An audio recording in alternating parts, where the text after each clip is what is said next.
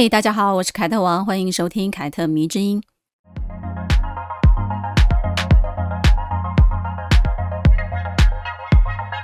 前阵子呢，有一位读者问了我一个困扰他非常久的问题哦，尤其是在得知我正在以四十八岁的高龄接受试管的时候呢，他就更有感触了。他就问我说：“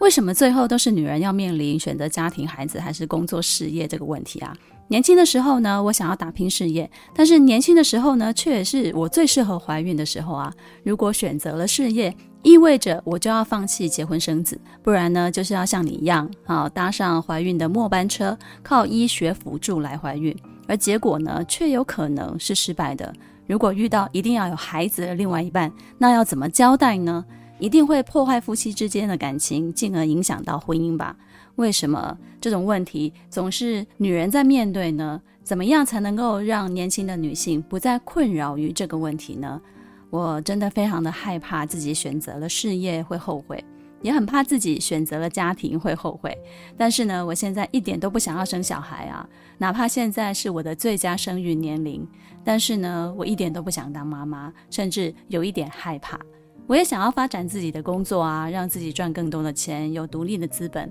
只是呢，我很怕到了快要四十岁的时候，我会后悔没有早一点生小孩。这位读者问题问得非常好哦，因为他问出了百年来最困扰女性的问题之一，也就是如果我想结婚生子，我也想要发展自己的事业前途，那么该怎么选，我才能够同时拥有这两个东西呢？但是这个问题其实最困难的不在于我们能不能同时兼顾家庭与事业，而是生育生小孩这件事情对女性来说意味着很高昂的代价。我很喜欢一个美国脱口秀的明星，他是中国跟越南的混血，叫做黄爱丽。我想大家应该都知道他，听过他。如果你不知道的话呢，很推荐你去 Netflix 找他的脱口秀出来看，真的很好笑。他吐槽的是非常的到位，而且真实。她怀孕期间呢，都是挺着她的大肚子在台上说脱口秀的，完全没有耽误自己的事业哦。生完孩子之后呢，她也马上回归了。她老公呢是高学历的精英，毕业于哈佛的商学院。他非常支持他老婆的事业，并且呢一直鼓励她哦，你要做自己。不过呢，他们后来离婚了。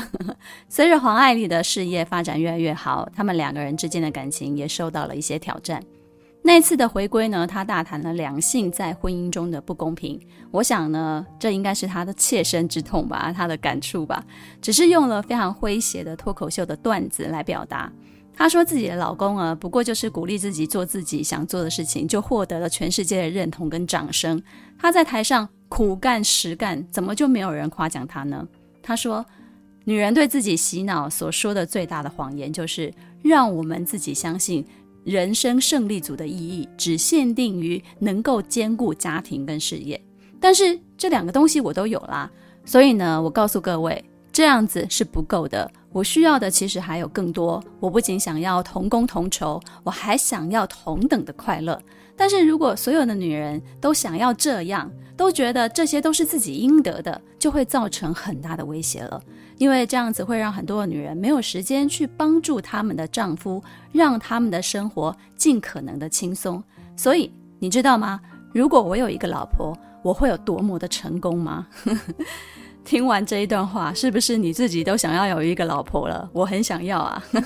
这个段子呢，透露出一个非常重要的讯息。这个讯息就是，也许只有男人可以真的事业家庭双丰收啊，因为他们的事业家庭双丰收是建立在有一个老婆牺牲了自己的事业前途，回家帮他处理了家庭孩子大大小小的事情的基础上。因此呢，黄爱丽才要大喊。如果我有一个老婆，我会有多么的成功啊！但是很可惜的是，我们多数的女人都不会有一个好老婆，贤内助。不但没有，可能在必要的时候，我们还要自己去扮演贤内助这个角色，否则事业家庭双丰收这种好事就不会落在我们头上了。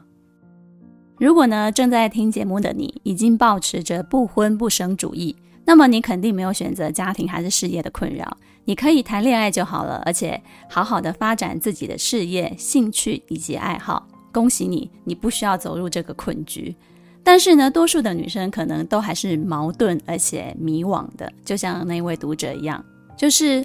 搞不清楚，或者是说没有那么笃定，觉得自己这一辈子就是不结婚、不生小孩。只是现阶段没有遇到喜欢的人，不代表这辈子都没有机会吧？甚至呢，有些人觉得，也许遇到真的想结婚的人的时候呢，这一切就会改变了。抱持着这种心态的女生呢，可能才是大多数。所以呢，在交往的时候呢，女孩子就会开始想到很多以后的事情啊。如果我们两个人都想要拼事业，那么对方可以等到我三十五岁之后再生小孩吗？我可以保证自己那个时候生得出来吗？还有，我真的确定我想要生小孩吗？如果在三十五岁之前我都没有想要生小孩，男友会因此而离开我吗？搞不好我那个时候连个男友都没有。所以呢，是不是真的需要去冻卵啊？我真的愿意为了家庭跟孩子放弃自己一直在奋斗的工作吗？如果我不愿意，那么老公会用实际的行动来支持我吗？他也愿意负担家事，成为接送孩子上下学，并且出席家长日，而且呢，随时在接到学校的一通电话就可以赶过去的那个人吗？但就如我前面所说的，这个问题最困扰的并不在于我们能不能同时兼顾家庭或者是事业。而是生育这件事情对女人来讲意味着很高昂的代价。这个高昂的代价呢，不仅仅是从怀孕开始就会产生的哦，可能这个影响要持续到小孩长大之后至少十年以上的时间呢。二零一九年有一部韩国的电影叫做《八二年生的金智英》，不知道大家有没有看过？它改编自二零一六年出版的同名小说，是韩国女作家赵南柱的作品。它讲述平凡普通的韩国八零后女子金智英从出生到为人母的这个过程，写出了当代韩国男女不平等的现象。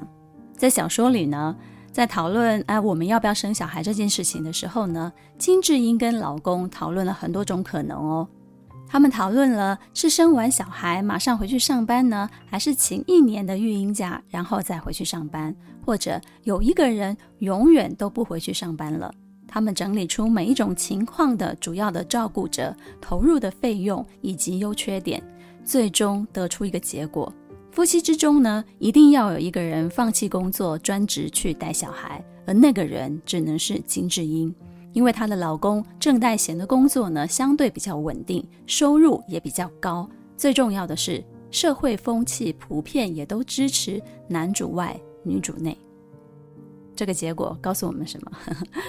一对普通的工薪阶级的夫妻呢，在面对要不要生小孩这个僵局的时候呢，这个局面如果不打破，那么金智英们，包含我们，永远都不会有出路。他们不管几代人啊，都会因为必须生儿育女，最后在不得已的选择之下呢，以一种看似是顺理成章的方式回归家庭。如此一来呢，他们才能够拥有家庭孩子，并且呢，承接接下来的命运。至于他们的事业工作，可能除了他们自己以外，根本就没有人在乎。你说，难道不能是老公放弃工作，专职去带小孩吗？当然可以啊。只不过有几个人是可以真正做到的呢？就算男人自己愿意，可能也过不了自己的妈妈这一关。因为在东南亚的社会里，一个男人不工作就等于是吃软饭。我身边呢，最近就有一个女生，因为怀孕而被婆婆要求离职回家待产，之后呢，好方便带小孩。这个女生呢，为了婚姻的和谐，最终做了离职的决定。但可笑的是什么？她赚的可是比她先生多很多哦，而且呢，公司还有意要提升她为主管。但是她的婆婆并没有要求她自己的儿子辞职来带小孩，反倒是要求这个女生辞掉工作。这是一个特例啦。其实很多的女生在结婚的时候，大部分都是选择了赚的比自己多的男人，就像金智英一样。于是呢，婚后如果需要以放弃工作来成全家庭，多半也都是选那个薪水比较低的人来放弃。加上社会普遍对于男性在家带小孩依旧无法以正常的眼光来看待，所以不要说别人了，也许很多的女生自己也接受不了哦，让自己的老公在家带小孩。因此呢，必须从职场退下的往往也是女性居多了。因此，不得不说，我们其实都是金智英啊。我们一路辛苦的求学、找工作。好不容易在职场扎稳一点点根基之后呢，却因为结婚生子，人生自此跟社会脱节，被强制重新要格式化。电影中的金智英呢，其实是很想回去工作的，因为她体会过工作带给她的成就感跟快乐。所以呢，当她推着她的小孩去公园散步，却被说啊，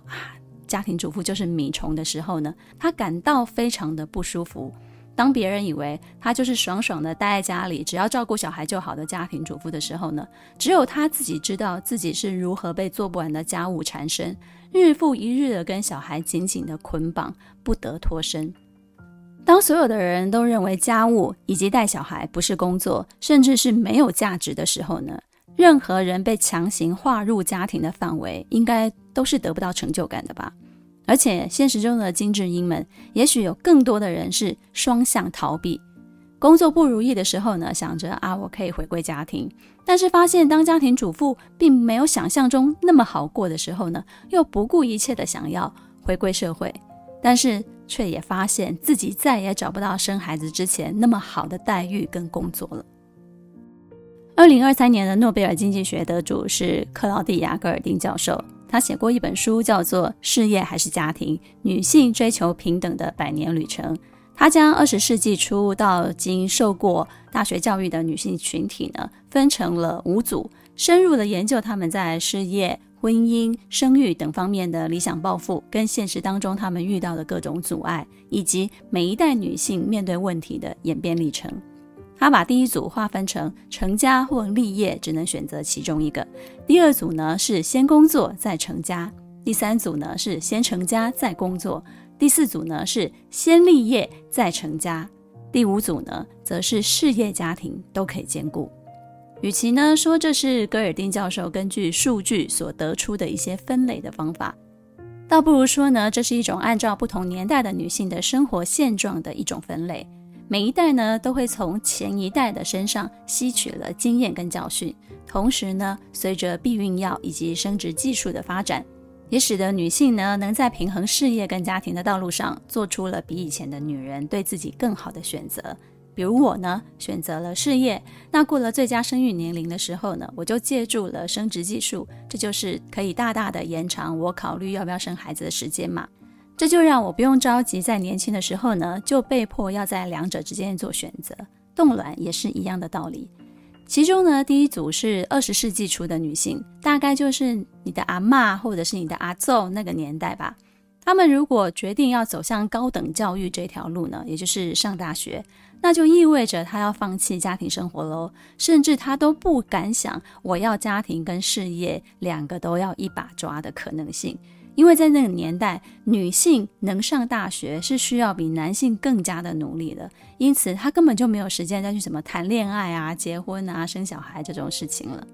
但随着时代的进步、教育的发达、避孕药跟生殖技术的先进发展，男女都可以在职场上发光发热的时候，为什么女生依然要面对选择工作或者是家庭这道难题呢？我们很少问男性这种问题，对不对？永远都是在采访中看到这个问题被拿出来问女性啊，你是怎么平衡事业跟家庭的啊？所以呢，这到底是为什么呢？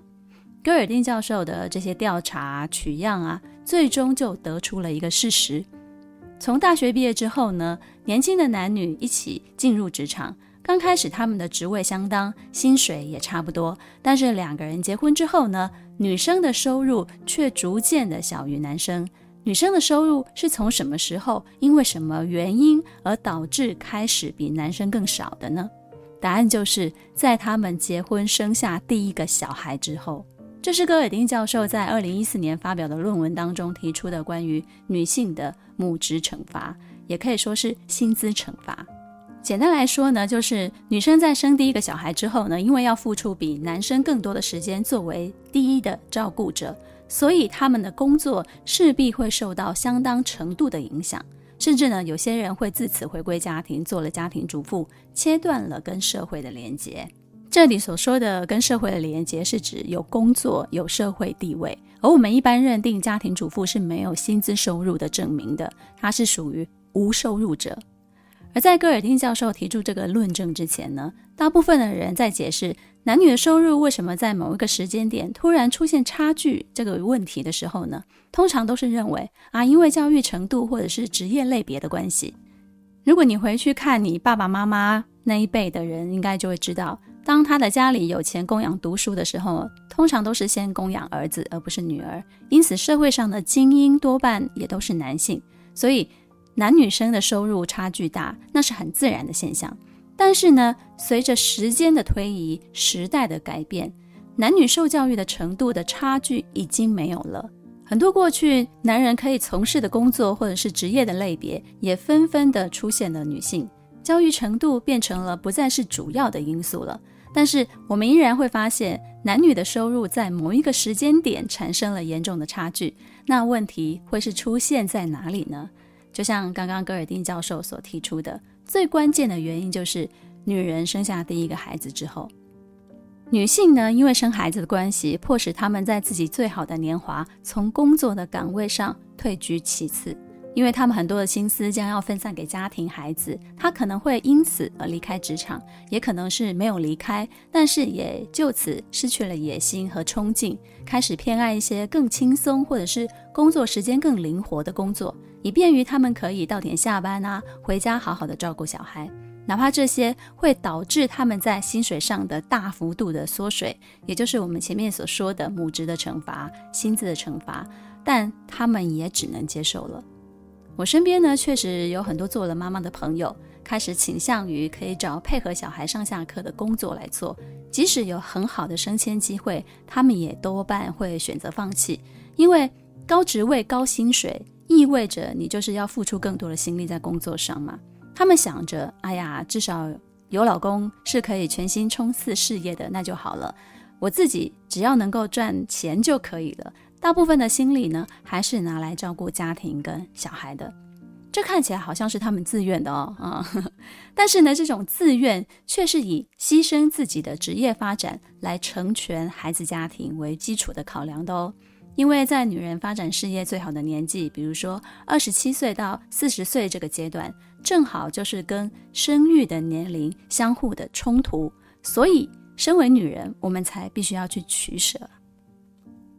戈尔丁教授呢，他也提出来了，在美国知名成功女性当中呢，有生小孩的女性比例占不到三成。换句话说呢，精英女性有七成是选择了我不要生小孩的。因为没有生小孩，他们才能够像男性一样一路拼搏，成为成功的人士。但是，这不意味着他们没有结婚啊，他们可能是有结婚的，只是在事业跟家庭之间，他选择了我不要家庭，我就是不想生小孩。当然，也有家庭事业都双赢的女性啊。但是呢，这些女性每一个其实都付出了很大的代价，并且牺牲掉某些东西，她才平衡了两者。而且呢，除了她自己。还要有能够以同理心相互协助他的另外一半做他的支撑，否则仅仅只靠女人她自己，我觉得几乎是办不到的。我的经纪人岳启武小姐呢，是台湾最知名的精品公关公司老板。她在三十几岁的时候创业，创业之初呢，以及创业不久之后呢，她就经历了两次生产，从此成为了蜡烛两头烧的职业妇女跟妈妈。二零二三年呢，他出版了一本书，叫做《一人份的勇气》。这里面呢，有一篇文章叫做《我是说故事的 holidaymomy》，详细的记载了他自己身兼老板跟妈妈两职的一个心路历程。他说自己生第一个小孩的时候呢，也是母爱大喷发，觉得小孩子好可爱哦。坐月子的期间呢，每天看着自己的小 baby，就觉得好幸福哦。但与此同时呢，他又觉得在家好像有一点无聊，他非常的想要回去公司上班。就这样子，在舍不得孩子跟想回去公司上班的这两个心境呢，就互相在拔河，让他感到非常的焦虑。第一胎的时候呢，他请婆婆帮忙照顾；第二胎的时候呢，他就雇佣了二十四小时的保姆在家里看顾两个小孩。结果呢，孩子跟奶奶啊、跟保姆就比较亲近，反而跟他就比较有一点疏远，这让他内心感到十分的失落。可是呢，他依然无法放弃工作，并没有因此觉得孩子以后就不认我这个妈妈了，或者真的错过了什么孩子的成长啊。他以过来人的经历告诉读者说，其实呢，这样子的时间呢，只会持续几年，等到孩子开始上幼稚园之后呢，他的情况呢就会大大的改善了。因为孩子去到幼儿园开始上学的时候呢，就会结交新的朋友啊，有了自己的人际关系，在学校发生什么事情啊，哦，今天有什么有趣的事情啊，回来就第一时间会跟他的爸爸妈妈分享，甚至呢有一些互动学习，也只有爸爸妈妈可以陪伴跟参与。保姆呢，说实在的，就只是一个照顾者的角色，取代不了真正愿意陪伴小孩的父母亲。他让他的小孩呢很小就去上了幼幼班，大概就是在一岁多的时候就去上了幼幼班，提早呢在学校接受学习以及来自各种环境啊朋友的刺激。因为自己下班的比较晚，所以呢他晚上只能在孩子睡觉之前呢陪伴他一段时间。于是呢他从孩子不到一岁开始呢就开始用说故事来陪睡觉，用高质量的陪伴来弥补他的时间的短暂。这种属于亲子之间的仪式感呢，他一直要到孩子国中了以后，呃，长大了嘛，需要自己的私密空间跟时间的时候才中断。但是呢，这样子的陪伴呢，却创造了他们母子之间坚定不移的情感，这是非常难被取代的。而且呢，他在周末呢，也都用来跟孩子互动、培养感情，而不是去处理自己的事情啊，跟朋友约出去下午茶或干嘛的。她会计划很多的亲子活动，让自己跟丈夫以及孩子都下去参与。寒暑假呢，也一定会安排全家的旅行，一起创造共同的回忆。在孩子成长的这段期间呢，她先生跟她一样，一起承担了陪伴小孩、照顾他们的责任，并没有在家里当一个大老爷哦，被服侍哦。我读完这篇文章呢，最大的感触就是，很多的母亲认为孩子的成长只有一次，不要错过，所以呢，尽可能就会要求自己事必躬亲，认为把孩子丢给保姆就是不负责任的母亲。其实这种母职的迷思绑架了很多的女性，让她们不得不选择以孩子为重，甚至身边的人也会鼓励她：你要以孩子为重才是对的。更多的家庭也认为呢，与其支付高额的保姆费，那不如我自己辞职来做嘛，不然呢，赚的钱通通给保姆啦。但是呢，却没有想过，只要你努力工作，你的薪水有一天是会超过保姆费的，因为你的薪水会被调涨嘛。但是呢，如果你辞职回家当家庭主妇了，你想要再次回归社会，恐怕就找不到更好待遇的工作了。再来，我想分享一个更现实的一个事实，或许呢，可以给在事业跟家庭无法做出选择的女孩一点思考的角度哦。孩子其实是会长大的嘛，他们也会渐渐的看明白这个家是谁在支撑，谁是最主要的经济来源。人都有慕强的心理，我觉得这是人性，所以呢，自己的小孩当然也会更倾向于崇拜能力更强大的那一方。这可能是很多的父母亲身的感受，但是却很少人会真的说出来。所以呢，很多女儿看到自己的妈妈是家庭主妇的时候呢，几乎都会在内心告诉自己：“我以后不要像妈妈这样。”说着说着，大家是不是认为我在贬低家庭主妇？不是的，不要误会。我认为家庭主妇也是有很高的价值的，对于一个家庭的稳定跟它的持续性有非常大的意义。但是，前提是不能只有你自己这么认为。如果你在家庭跟事业当中更倾向于选择家庭，那么你就要找一个你的身边的那一个人也要认为家庭主妇是具有价值的男人才可以结婚。如此一来，你们的认知跟共识达成一致，才能够真正的分工合作，让家庭这间公司越来越好啊！你说是不是呢？所以呢，我鼓励所有人一定要在婚前都谈一谈协议，诚实的把自己的需求都说出来。我有做一集，欢迎你们找出来听。对于要不要生孩子，几年之后要呢，谁来负责大部分的育儿责任等等的这些事情，其实在婚前就要拿出来讨论了。婚前你不谈，婚后就会产生很多很多的问题。我曾经呢有一个论及婚嫁的男友，双方的父母都见过面了，也同桌吃过饭了。房子啊、车子啊都买了，就等着把我娶回家。他是一个非常有责任感的男人，对我的家人也很好，但是他对我的期待却让我感到非常的不能接受。因为呢，他希望我婚后做一些比较轻松的工作，赚钱的事情交给他就好了，我只要把重心放在家庭跟孩子身上就可以了。我那个时候很年轻，不到三十岁，我根本就不想结婚，我也不想生小孩当妈妈。但是呢，他已经透露出我要赶快定下来这个讯号了。我发现交往三年当中呢，这个男人其实根本一点都不了解我。至少呢，他不理解我是一个对工作有着野心、想要发展自己事业前途的女性。他想要把我变成他想要的那种以家庭为重的女人，这让我感到非常的沮丧，也让我感到很害怕。于是呢，我们就分手了，因为我可能永远都没有办法成为他想要的那种女人吧。那不如就分手吧。所以呢，如果你想要的跟对方想要的完全不一样的时候呢，你们不要勉强的委屈自己去啊屈就对方，你们应该要好好的谈谈是不是要分手。后来呢，我遇见现在的丈夫，我都叫他某人。某人跟前男友是非常不同的人，他并不传统，也不大男人。他非常支持女性一定要有一份自己的工作，也在我转换跑道的时候呢，全力的支持我，鼓励我。并没有因为这份工作的起点很低，然后薪水很低就看轻我。当然，也没有在我成功的时候呢，觉得自己被比下去了。我们相互以彼此的成就为荣。求婚的时候呢，他跟我说，只要是我想做的事情，他都会支持。所以婚后呢，也请我一定要做自己想做的任何事情，因为他也会这样子的对待他自己。这可以说是他的承诺嘛，没有什么花言巧语啊，但是很击中我的心。我们对于工作呢都有相同的热忱，虽然在不同的领域闯荡呢，却也相互的勉励。于是呢，我就陪他度过他创业的那个低潮期，而他呢也陪我度过我转换跑道的那种非常矛盾的时期。因为知道彼此的人生呢，把最精华的时间都拿来拼事业了，所以结婚的时候呢，我们就已经说好，暂时我们都是不要小孩了。那多久不知道。我们对于生孩子完全没有渴望。但对于自己的事业呢，倒是冲劲十足啊！